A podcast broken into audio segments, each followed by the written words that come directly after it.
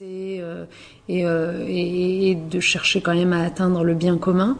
Euh, c'est complexe. Euh, pour ce qui me concerne comme ministre de l'enseignement supérieur et de la recherche, par exemple, c'est le moment où j'ai fait beaucoup appel aux chercheurs. Ouais. J'ai créé des postes à l'université pour qu'on réfléchisse sur les questions de radicalisation, euh, d'islamologie, des choses qui euh, manquaient auparavant. J'ai créé un conseil scientifique de la radicalisation dans lequel on retrouve des chercheurs, des élus locaux, euh, pour qu'on puisse réfléchir ensemble aux réponses à apporter. Donc la pensée, beaucoup. Et puis pour ce qui est euh, de l'action, euh, ben, c'est beaucoup passé par euh, ce qu'on fait dans les écoles, par exemple ce qu'on développe autour de l'enseignement moral et civique pour développer la citoyenneté des élèves et leur esprit critique, ce qu'on fait autour de l'éducation aux médias et à l'information, qui, il faut quand même le préciser, n'était pas fait avant. Tout ça, c'est des nouveautés, hein, ce dont je parle. Euh, l'éducation aux médias et à l'information pour apprendre aux élèves à se méfier de la désinformation qui circule sur le web et donc de l'embrigadement idéologique ou religieux qu'on peut y trouver. Euh, c'est comme ça que, pour répondre à votre question, j'ai tenu, c'est euh, par l'action. Par le travail Ouais, par, le travail.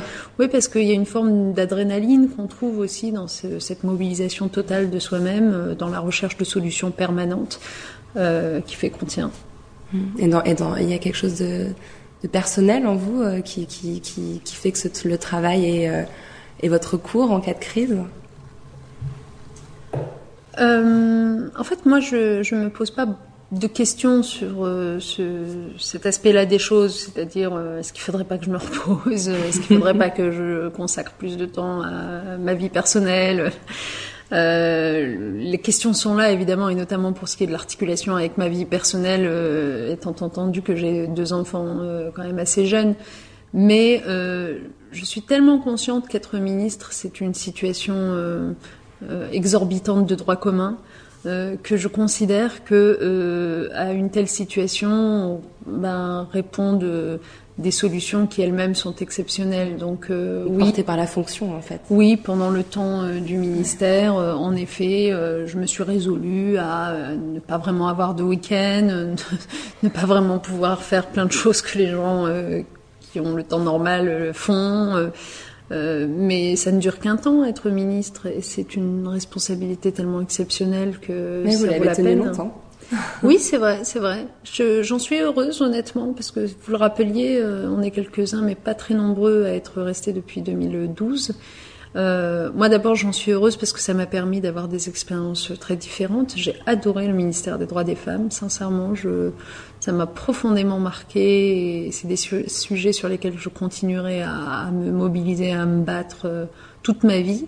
Euh, j'ai adoré le ministère de l'Éducation aussi parce que même si ça peut paraître plus difficile, et c'est vrai que c'est très difficile parce que l'éducation est un sujet polémique à temps plein, tellement passionné, passionnel, euh, que c'est le combat permanent euh, contre euh, les procès d'intention, les contre-vérités, tout cela.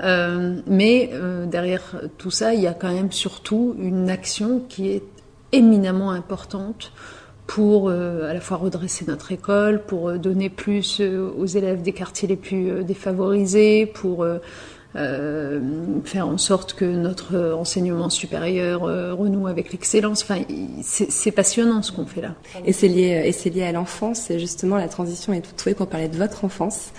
vous avez grandi jusqu'à l'âge de 4 ans dans un petit village du nord du Maroc, dans la vallée du Rif.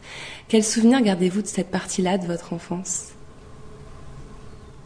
En fait, euh, comme j'ai l'impression d'avoir vécu plusieurs vies, parce qu'il s'est passé tout de même beaucoup de choses dans ma vie, euh, les souvenirs ont, euh, effacé les souvenirs les plus anciens peu à peu. Et c'est vrai que pour écrire ce livre, La vie a plus d'imagination que toi, euh, c'est votre c'est votre autobiographie que vous venez de publier? Oui, en quelque sorte, euh, même si c'est plus qu'un simple récit personnel, c'est aussi un propos politique. Mais en tout cas, ça commence par un récit personnel de mon propre parcours et pour l'écrire, j'ai dû faire appel à des souvenirs qui étaient vraiment enfouis au fond de moi. Et euh, ça n'a pas été un travail si simple que ça finalement, que de retrouver en effet les images, euh, les flashs, les sensations, en plus, les sensations qu'on garde, j'imagine, avant 4 ans, c'est moins. De cette de cette fillette que j'étais. Euh, en effet, euh, avant 4 ans au Maroc, puis euh, l'arrivée en France à 4-5 ans, la découverte d'un nouveau pays, d'une nouvelle langue.